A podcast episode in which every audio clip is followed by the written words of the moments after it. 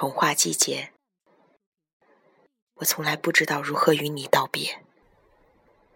偶尔在深夜，我开车回家，经过你的研究室，是一条最短的路，和你素面相见。一道阴影与光交错，如岁月告白，由巷口迎面而来。研究室与那道老式的高墙平行，我望见墙往后退。然后是一幢旧去的楼，故事仿佛停止在那里，说一切事物的原点。缓慢的四分之三拍，你的脸在窗口晃过，我记起你从不停留，只是观察，如一名说故事者。你窗口的灯光将轻抚我左脸颊，像那是我的心。在一次又一次的雨夜归途，我反复聆听最喜欢的故事开头。很久很久以前，我不了解我自己，没有对象急于求答案的过程，我却单独演练它，像摩擦一只蒙尘的水晶球，遇见它发光。我的确看到你背着门站住。以右肩的绝对音感向前倾听，而明白了四十年来生命的轮廓。我曾经问你人的分别，化学，你说，有一股反安定的力量，使我无惧于化学成分的载质。人的一生或情感，应该是进化论呢，还是神话论？你曾说，层次越低的科学家。越不相信神，你说的我都相信，因为别人不会这么说。我因此又想到，犯罪心理学家如果犯了法，他的说辞一定有一种生命性的可信度。你所学及生活完全不像以往我深交的人，但是生命的体质，你又完全是他们的总和，紧密与不安。两极同时拉我往下，奇妙的同一个故事的原点。面对你如谜的神情，我知道你到了哪里。以往我最不愿意下潜的空洞，那里要单独前往，的确有些冒险。你去了，我也常去。这世界当然不是我们的，你我的不安，各有属于他的性格。有一天，他们学会共有的语言，也只是缓缓的问：“你在这里？”身体最初与最终的发生，原始的直觉。因此，我感觉人生像一场方块舞，交换舞伴，则是一件最可怕的事。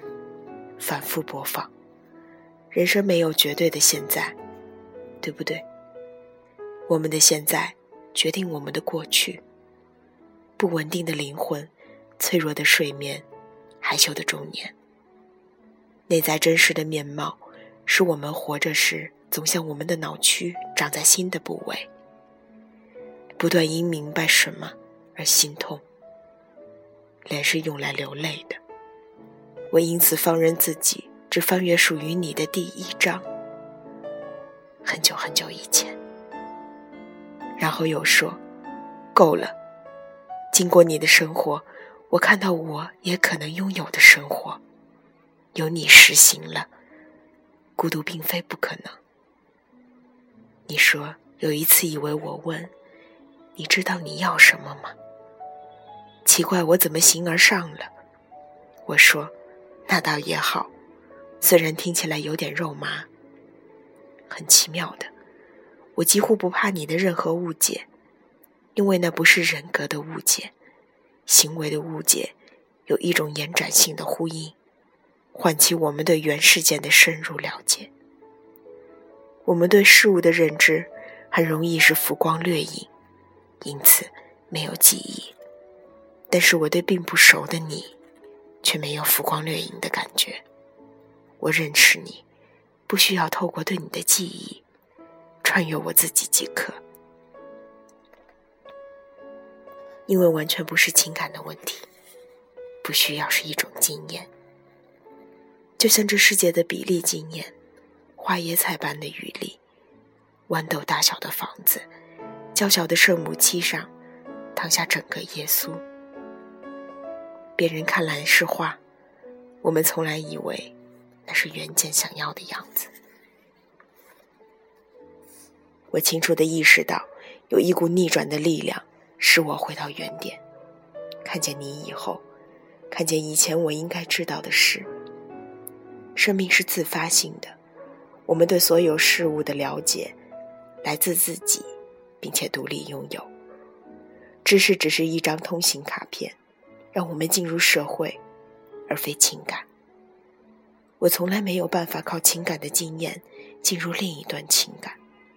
社会当然也就在轨道之外。你比我更不适应这个时代区分年纪的星球。我们老了，却忘了时间、秩序、爱、人的光年距离。我不能了解我自己，没有压力及题目的实验，我却一再演练它。除非，只有一个理由：我看到了自己的完成。我还记得，在一个晚上，我刚由朋友聚会处抽身，于近午夜去看你，听到你说：“你来。”多奇怪的时序。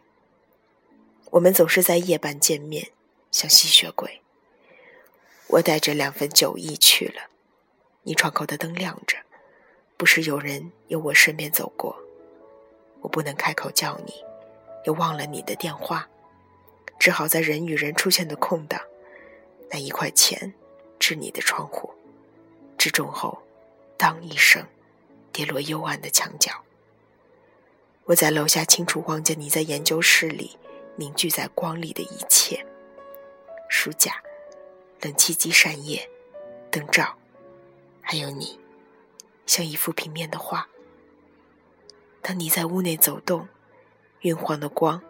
像那是童话的舞台，顿时有了立体的感觉。我手中的铜板全部制完了。不可置信的，我以童年时期最原始的方式叫你，却失去了在童话世界里的你。人不在那种时态，的确很难由那里惊醒。事情发展到此处，我们见过面了。聪明的人应当知道适时离去。天生的赌徒性格，使我不相信手气竟会那么差。我开始努力组合你的电话号码，打过去，你接的，我一点不意外。我说过，我看到你，就已经进入你的时空。我问，你听不到白马公主叫你吗？你人缓缓的。你在哪里？灯光往下流泻如一条锦绳，那道老式的墙在我后方。雨水下在墙外。白雪王子，你今天是不是穿了一件蓝色外套？你随即明白我在楼下。寒冷的雨夜，台北比别的城市更特别的冬季。我们坐在书堆里。那真是一间毫无科学根据的研究室，要的、不要的、学术的、创作的、架势、相式、大杯、小杯、方形、圆形，一个城堡。你站起身，走到另一边，我就完全看不见你，看不见秩序与凌乱。你熄灯，我们一起离去的时候，童话也就换度。到地球另一处继续上演。我开车送你回去。世俗里不曾发生的故事，情感里也不会发生。你要我相信现实与童话只是一线之隔，我相信了。车子在接近黎明的雨中，时光像一次情感之旅的比赛，别人急速地冲向中线。我们对奖品与名次，并没有多大兴趣。是的，你。比我想象中更害羞。为什么你的情感经验完全不会成为你的情感性格？车子在转弯时，我说了一则黄色笑话。我说过，你要我记住社会礼仪，我一点都记不住。你摇头，我说，下次再讲一个给你听。情感是一件比你我更早发生的故事，生活也是。被你我知道的那部分击败，并不可耻。至于我们不知道的那部分，它发生的时候，一定比已经发生过的更安静。你说过你怕吵，这样好了，你下车回家之后，我继续帮你过滤童话中比较喧闹的段落，让你以为什么也没有发生，恬然入睡。神秘而无声的世界，一个接近原始的世界。不同的是，我从来没有在属于你的画面里看到 the end。很久很久以前，有一个小孩会弹肖邦、莫扎特、贝多芬与巴赫。有一天，他正在弹巴赫，耳边突然扬起一句话。一将功成万骨枯。他放下了音乐，坐上飞机到了外国。后来，会弹琴的手也会切断自己的生活。那天我回到家后，燃亮屋内的灯。我看着我屋内的灯光和你窗口的灯光，并无分别。那么，是哪里错了呢？不死不活的台北冬夜雨季，像一名心理患者躺在他离不开的诊治室。多么庞大的历史、爱、情节！如果这是我们共同的命运，却是各自承担了它。你已孤独，我已失眠。每当想起这些，都觉得自己像外星人掉在中央车站，人生最繁忙的驿站。我却哪里也不去，我要去的地方，说也说不清楚，因为我不要去你那里，我对你的好感也就不那么男女。我在的那个星球的经验是，有些星球从没有被碰到，就已经死亡了。我们最常看见的是星球正在死亡的过程，那是我哪里也不想去的理由。我很想让事情慢慢有些发展，但是我的停滞性格，使我无法因为明白了你的生活节奏，而创造出另一个昼夜分明的世界。我不能因为你的孤独，而忘了自己的失眠。我只能用一种反化学成分的方式，注视我自己与你相处。你工作到深夜，我就在深夜打断你。我不要你的白天。但是交换过去，使得仿佛不存在的白天也彻底消失了。人的片段的生活，怎么能够跟生命比较呢？我一向只停留在某一刻里。我在你的电话留言里告诉你，现在是深夜三点钟，我正在回家的路上。或者，我现在发烧到三十九度，为了证明我没有烧坏脑子，你的电话。我没有背错吧？甚至直接的，我醉了。人的生命体质应该不是迷信，经得起破除。这么多年来，我已经厌倦了做我周围唯一的这种人。看到你，开始当然有些迟钝，那就像等了四个小时，看到来人觉得陌生。我们为什么不能遗忘我们的童话故事呢？遗忘一张脸，转身离去。相信我，我不会漏失什么。你的深夜灯光，也才不像到处丢弃的完好椅子，谁都可以捡回去。我想象有一天，真的有那么一个人坐在椅子上，听你叙述一千零一个故事。很久很久以前，有一个小女生，她以为自己患了自闭症，所以她决定不跟人家说内心的想法，这叫必须的话。那使得他说的话听起来像谜语。每解一道谜，脑中就会分泌出一种轻微的化学成分，叫爱。使他们暂时像世界上所有的人一样，正常的快乐着。然后他们就分开了，从此以后，还是过着快乐幸福的日子。我将椅子归位，觉得这把捡回来的椅子，像一只蓄意被弃的野狗，不小心就繁殖出一群生命，如故事。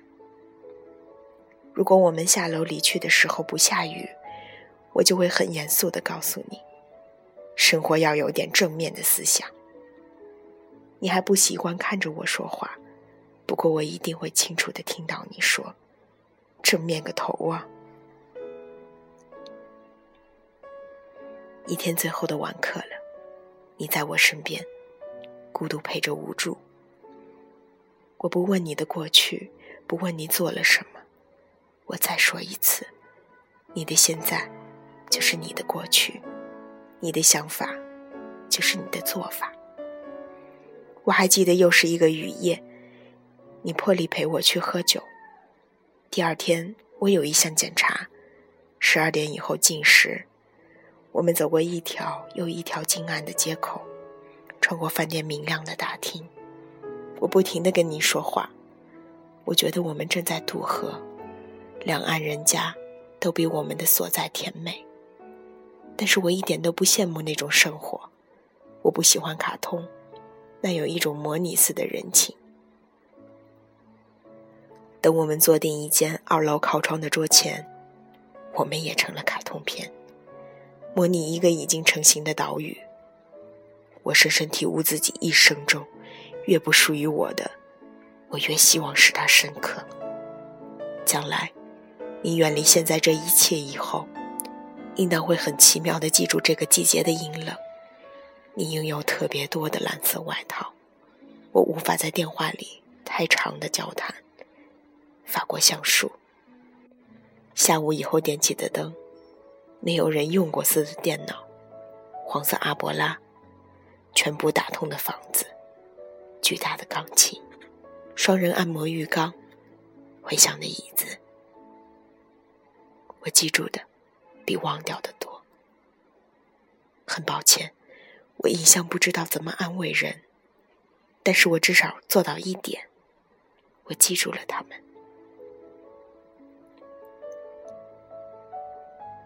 你知道吗？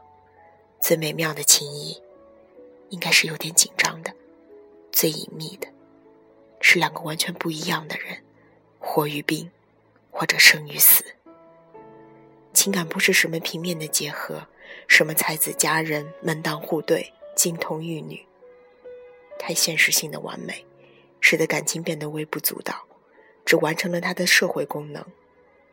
当我听你说台北冬天特有的雨，使它跟世界所有城市都不一样时，那是情感最有价值的部分。你准确地描绘出我心中的图画，那是我能懂的语言。情感是一具立体的保险柜，连接它的是密码。我只是好奇，是什么因素使我们现在拥有的东西一样？时间吗？机缘吗？现在我手无寸铁，失去了抵抗生命的兴趣。我只知道，过了十二点，我必须离开。不是童话世界不变的定律。而是够了。我仍会在偶尔的雨夜，开车经过你研究室的窗口，车子向左转后，四十公尺。你说，一条与你见面最短的路。然后，我会坐下来，记录我刚才看到的。如果你窗口的灯亮着，有人会走进去借书，在一张简陋的纸片上写下书名。与日期，我问过你，借这些书干嘛？你说，你不阅读吗？如果你的窗口是暗的，我想，你一定远行去了，绕过东海岸，然后回来开灯。是的，我不阅读。就像一个家庭，只要有一名音乐家就够了。有你大量阅读就够了。阅读对我而言就是记录。我们都在一个失去一切的边缘。我所有的时间，只够写下这些。在很久很久以前，有一个地方，每当夜晚来临，院落的树脚下就会跑出四只小狗和一只大狗。它们全长得一样，看上去就像一家人。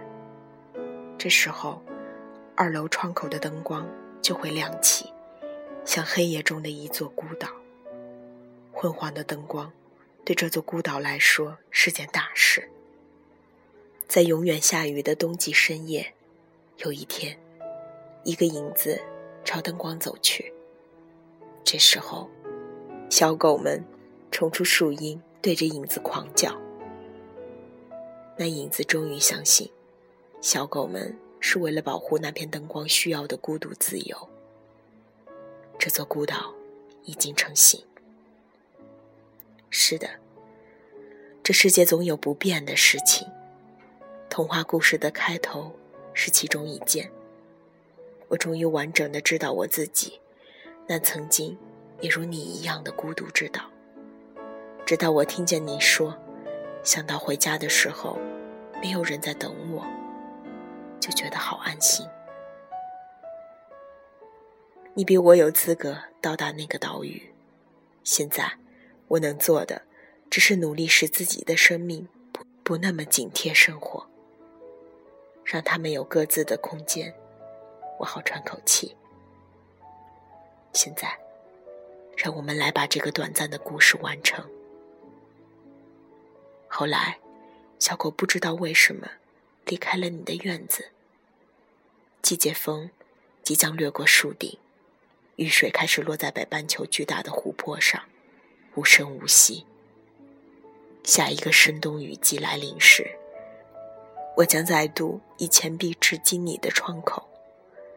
经过了长长的等待之后，我终于完全忘了你的电话号码。我们没有说再见。就永远失去了消息。我们会进化成为一个真正童话世界里的人吗？有不变的开头和我要的结尾。永远不会生病和红红的脸颊。下雨的故事里永远下雨。悲伤的故事里永远悲伤。不，我想你已经在童话里了。孤独的故事里。永远孤独。当我翻开最后一页，我的问题你不需要回答。会不会有一天，你回家的时候，家里有另一个人？你坐下来喝一杯酒，看书，打电话，看电视，吃饭。你根本看不见那个人。我不需要与你道别。这个雨季。还没有过去。